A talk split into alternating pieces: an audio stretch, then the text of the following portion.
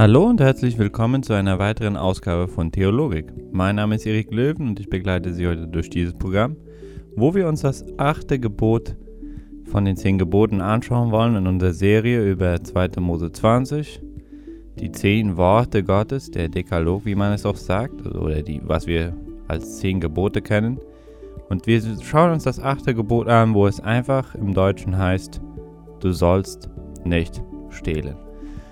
Und äh, das ist eigentlich ein für sich schon sehr breit erklärendes äh, Gebot, was einfach zu verstehen ist, wo wir ja jetzt schon merken, dass diese Gebote die intermenschlichen Beziehungen betreffen. Und wenn wir die Beziehung mit Gott in erster Linie aufrechterhalten, merken wir, dass diese Gebote äh, wichtig sind zwar, aber die sich oft schon äh, leichter von selbst ergeben, weil eben die Beziehung mit Gott stimmt. Wenn diese stimmt, dann sind oft auch die intermenschlichen Beziehungen genauso wie Gott sich die vorstellt. Aber kurz um dieses Gebot uns einmal genauer anzuschauen, sollten wir einmal sehen, was, was wir im Hebräischen vor uns haben. Ja, wir wissen ja, dass das eben im Original nicht in Deutsch geschrieben ist. Und das Verb für stehlen ist das hebräische Verb ganab. Und das ist äh, ein Verb, was nicht nur gebraucht wird, um Sachraub zu beschreiben, also wenn jemand eine Sache stiehlt, sondern auch um Betrug, Täuschung und andere, andere vor, etwas vortäuschen, um etwas an sich reißen zu können. Ja? Täuschung aller Art. In der jüdischen Interpretation und in ihrer Tradition ist sehr interessant zu lesen, äh, beschreibt äh, Stefan Juncker, dass dieses Gebot sich vor allem auf den Menschenraub zugute erst bezieht. Das scheint eine sehr interessante Ansicht zu sein, weil der Raub und Begehr von Sachgegenständen oder Sachen, die einem anderen gehören, ganz spezifisch im letzten Gebot nochmal erwähnt werden, wo es gerade ganz spezifisch um Eigentümer geht. Ja, du sollst nicht begehren deines nächsten Hauses, Frau und so weiter. Und äh, so ist das sehr interessant zu sehen, dass man dieses auch vor allem auf den Menschenraub verstehen kann. Ja? Also wir sollen nicht den, den Mensch als Ebenbild Gottes als Ware oder zur Ware machen oder als ein Geschäft für uns machen, äh, in dem Sinn, dass wir die einfach verkaufen und so ihre komplette Würde rauben würden. Äh, und da versteht man dann 2. Mose 21, 16, was äh, einige Verse später ist. Den Vers hatten wir uns ja auch schon voriges Mal angeschaut, wir, als wir über die Todesstrafe redeten. Da sagt es ja so, wer einen Menschen raubt, sei es, dass er ihn verkauft, sei es, dass man ihn bei ihm findet, der soll des Todes sterben. So, und dann sagen die, die, die jüdische Tradition, dieses, dieser Vers bezieht sich ganz besonders auf dieses achte Gebot dass dieses eine Interpretation dessen ist.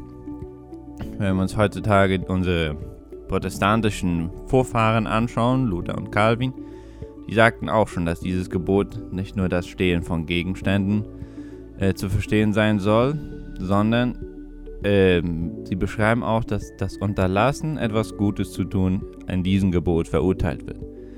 Weil man sozusagen, äh, Jesus vor allem beauftragt uns nachher auch, dass wir den Notbedürftigen helfen sollen, ja. Der, der keinen, Man ein, keinen Mantel habe, den gebe einen, wenn du zwei hast, oder äh, in die Richtung. Und äh, auch andere die Gebote, die uns daran hindeuten, dass wir ähm, dem Nächsten dienen sollen, ja. Dass wir dem, der in Not ist, helfen sollen. Und wenn alles, was dies unterlassen wäre, ist in Wirklichkeit Raub dem, dem wir es eigentlich müssten geben, ja, aus gutmütigen Herzen, weil er in Not ist. Und sie berauben den Menschen sozusagen seiner Würde, indem wir sein Leben es einfach nicht wollen, weiter angenehmer und lebenswerter machen. So argumentieren diese beiden, das ist etwas sehr Interessantes, also gerade auch unterlassen, Gutes zu tun, ein Raub sein kann. Und Calvin argumentierte zum Beispiel, äh, dass wenn man die Hungersnot ausnutzt, um Preise von Getreide und Lebensmitteln zu erheben, da, äh, anzuheben, dass das Räuber sind.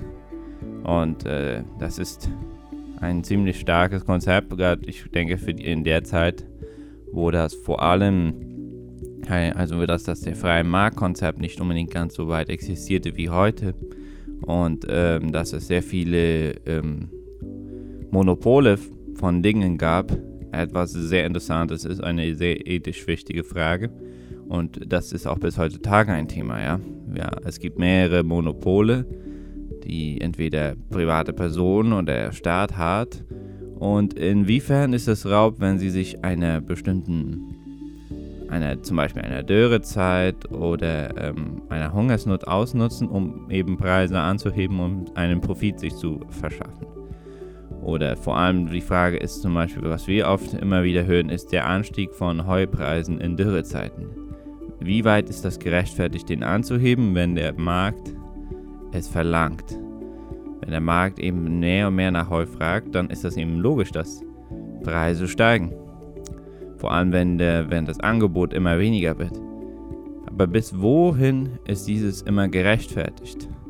Ist das immer richtig, müssten wir uns fragen. Es ist richtig, wenn wir genau wissen, dass zum Beispiel ein Acker, ein Viehzüchter besser gesagt, dieses niemals kann bezahlen und trotzdem auf den Preis stehen bleiben, der einfach wegen dem Markt astronomisch in die Höhe geschossen ist.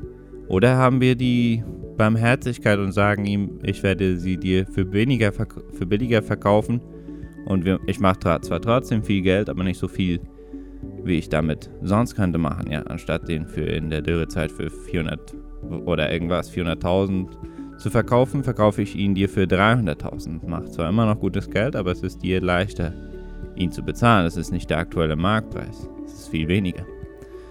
Ist das vielleicht so ein Weg, um dieses äh, etwas dagegen zu wirken, ja? Einen solchen, einer Person, die da wirklich in Not ist, finanziell zu helfen. Aber es ist eben eine Frage, ja, ob man dieses so darauf auch anwenden kann, anwenden sollte, vor allem wenn wir heutzutage eben von einem freien Markt reden und wo wir einfach sagen, ähm, dass die Nachfrage und Angebot eben den Preis bestimmen. Und äh, so denkt man das oft, also der normale Mensch, fast jeder denkt so, bei diesem Gebot schneidet er doch gut ab. Weil man bricht zwar nicht Banken ein, man knackt kein Auto oder man, schl man schlägt nicht Leute, um ihre Geldtasche zu entwenden. So, wir stehlen doch gar nicht. Aber in auf viel subtilere oder vielleicht weniger konsequente Art und Weise, oder vielleicht nicht die ganz so direkte Art und Weise, sind doch ziemlich viele, und ich glaube, ich kann mich da auch mit hineinbeziehen, irgendwo mal damit präsent gewesen. Geben wir Rückgeld zum Beispiel zurück, was wir zu viel bekommen haben. Sagen wir, nein, dies ist nicht der richtige Rückgeld, mein, nicht mein richtiger wollte und ich gebe dir das zurück, was du mir zu viel gegeben hast? Brauchen wir nicht alle mal das Arbeitsauto oder Arbeitstelefon, um private Angelegenheiten zu, zu machen damit, zum Beispiel das Auto, den Diesel da, dafür zu brauchen, um noch schnell nach Hause zu fahren, etwas zu erledigen? Leihen wir Sachen aus, ohne sie zurückzugeben? Täuscht man nicht manchmal gern beim kalten Wetter, so wie das heute ist, wenn wir dies aufnehmen, Krankheit vor, um bei der Arbeit, Schule oder Uni zu fehlen? Haben wir nicht alle schon mal Sachen vom Hotel mitgenommen, weil die doch sowieso für den Kunden sind und er die einfach dann mitnehmen kann?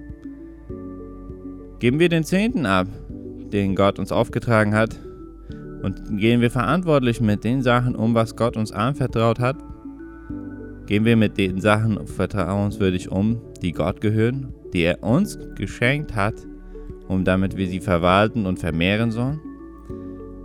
Und auch das ist auf irgendeine Art und Weise Raub. Haben wir nicht alle mal oder öfter vielleicht ohne zu fragen Geld von unseren Eltern genommen, um irgendwas zu kaufen? Vielleicht haben das einige nicht getan, das ist eine sehr gute Sache. Aber ich denke, fast jeder kann sich irgendwo hier mal identifizieren oder dass er bei den Steuern irgendwo versucht etwas zu schummeln. Vielleicht machen das nicht alle, aber das gibt sehr viele Art und Weisen zu stehlen. Man kann auch zum Beispiel Informationen stehlen. Hat nicht jeder irgendwann mal abgeschrieben von einem Examen? Das ist in Wirklichkeit der Raub von Informationen, was ein anderer weiß und ich nicht. Und ich nehme sie mir die, damit ich auch eine bessere Note habe. Oder was immer, ja? abschreiben beim Examen, abschreiben von Hausaufgaben, Ich denke, das haben eigentlich alle irgendwann mal gemacht. Aber eigentlich ist das auch Raub und es ist Betrug. Man gibt Lehrer, den Lehrern dann vor, dieses gewusst zu haben, auch wenn man es genau weiß, dass man es nur vom anderen abgeschrieben hat.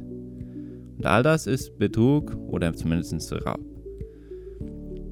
Und wie soll man dann jetzt damit umgehen? Epheser 4, Vers 28 finde, finde ich ist ein sehr einfacher und eine sehr gute Antwort darauf, wie man jetzt anders als Christ leben soll. Und da sagt Paulus zu den Ephesern, zu den Leuten, die früher Diebe waren und gestohlen haben, und er sagt das einfach so. Wer gestohlen hat, der stehle nicht mehr, sondern arbeite und schaffe mit eigenen Händen das nötige Gut, damit er dem Bedürftigen abgeben kann. So, wir sehen hier drei Sachen. Zuerst nicht mehr stehlen, ja, also einfach den Akt vom Stehlen, vom Betrügen nicht mehr tun. Das ist der erste Schritt, um eine wirkliche, eine wirkliche im griechischen Metanoia, also ein Wandelswechsel oder ein Gedankenwechsel, das unser, ähm, das unser Denken erneuert. Das ist der erste Schritt. Das nicht mehr zu tun, was wir als Sünde kennen, den Akt. Und dann sagt es, mit eigener Arbeit das Nötige verdienen. Schaffe mit eigenen Händen das Nötige Gut. Anstatt jetzt von der Arbeit der anderen zu profitieren und es sich an sich zu reichen, reißen, soll der frühere Dieb lernen oder sollen wir lernen, mit unserer eigenen Arbeit uns das Nötige zu verdienen. Und ich denke, da sind wir als Mennoniten doch schon stolz auf, dass wir, wir, wir denken, ja, wir werden schon für uns selbst sorgen. Aber ich denke, dass wir auch all diese subtileren Art und Weisen vom Stehlen sein lassen müssen und einfach sagen, ich danke Gott für meine Arbeit dass er mir sie gegeben hat, dass er mir die Gaben und Fähigkeiten gegeben hat und die will ich einsetzen, um mir das Nötige zu verdienen, nicht faul zu sein und ihm mit meiner Arbeit, mit meinem Lebensstil zu verherrlichen. Und der dritte Punkt sagt es dann, großzügig zu sein und abzugeben. Oder damit, also er soll verarbeiten, schaffe mit eigenen Händen das nötige Gut, damit er dem Bedürftigen abgeben kann. So, anstatt dass man das Gut anderer begehren zu, zu begehren, was dann das Stehlen ist, von der Haltung sollen wir zu einer Haltung überwechseln, die willig ist, dem zu geben, der weniger hat als einer selbst, der in Not ist, der es braucht. Von einer egoistischen äh, Einstellung, alles für sich zu wollen, sollen wir ein Herz für den anderen haben. Und das ist so ein bisschen der Sinneswandel, was es gerade über Eigentum geht, dass wir lernen sollen, äh, zu wiss lernen, wissen, dass nichts in, in, unserem Leben uns gehört, sondern dass wir es alles geborgt kriegen von Gott, der uns das schenkt, dass es vorübergehend in unserer Verwaltung ist und wir beauftragt sind für unser Leben, all die Gaben, die wir von Gott bekommen haben, weise einzusetzen, um sie zu vermehren und sie für sein Reich und für seine Ehre einzusetzen. Der Betrug im Generellen, also wir sprachen ja jetzt vom Raub und sagten, dass das auch ähnlich mit Betrug ist, aber es gibt auch viele Bibelstellen, nicht direkt so jetzt in den zehn Geboten, aber auch außerhalb der Bibel, äh, außerhalb von den zehn Geboten, besser gesagt, in der Bibel, wo der Betrug ganz klar verurteilt wird. Und ähm, da ist dann auch in, in 5. Mose weiter, in den, ist da ein Vers, da sagt es so, du sollst nicht zweierlei Gewicht, groß und klein, in deinem Beutel haben. Und in deinem Haus soll nicht zweierlei Maß, groß und klein sein. Du sollst ein volles und rechtes Gewicht und ein volles und rechtes Maß haben, auf das dein Leben lang wäre in dem Land, das dir der Herr, dein Gott, geben wird. Denn, denn, wer das, denn, denn wer das tut, der ist dem Herrn, deinem Gott, ein Gräuel, ein jeder, der übel. Ja, und das sehen wir in 5. Mose 25, Vers 13. Und das ist eben uns einfach ein klarer Beweis darauf, dass Betrug und Schummeleien somit klar verurteilt sind. Und die Strafe dafür ist der Hass, den Gott gegen diese Sünde hat, ist ziemlich gravierend, ja. Also wir müssen uns verstehen, dass dieses eben ein teilweise auch eine Lüge ist. Betrug, also wir sehen, dass hier viele Sünden, Sünden sind immer ein bisschen ähm, untereinander verbunden. Also wer, wer, eine Sünde tut, der tut meistens auch einige andere mit. um damit seine Geschichte zum Beispiel glaubwürdig ist. Und wir sehen, dass Lüge immer eine ist, die der Bibel sehr klar verurteilt wird. Weil zum Beispiel Satan wird als Vater der Lüge bezeichnet und Jesus ist die Wahrheit. So wir sehen, dass darin ein ganz klarer Unterschied ist, ja. Dass Lügen wirklich eine Sache ist, die direkt die Eigenschaft des Teufels repräsentiert. Das Lügen, das Betrügen, das Verführen. Also mit, äh, mit falschen Worten. Und äh, die Wahrheit ist Jesus Christus, wenn wir ehrlich sind, aufrichtig sind. Ähm, und äh, da, ja, dass wir da nicht, nicht irgendwie lügen, sondern die Wahrheit sagen. Und das ist eben so ein bisschen eine interessante Ansicht, dieses ähm, Gedanken zu haben, ja, dass der Betrug Diebstahl und Lüge eigentlich ist. Und ja, das war für diese Sendung heute. Ich danke vielmals fürs Einschalten und Zuhören. Bis zum nächsten Mal.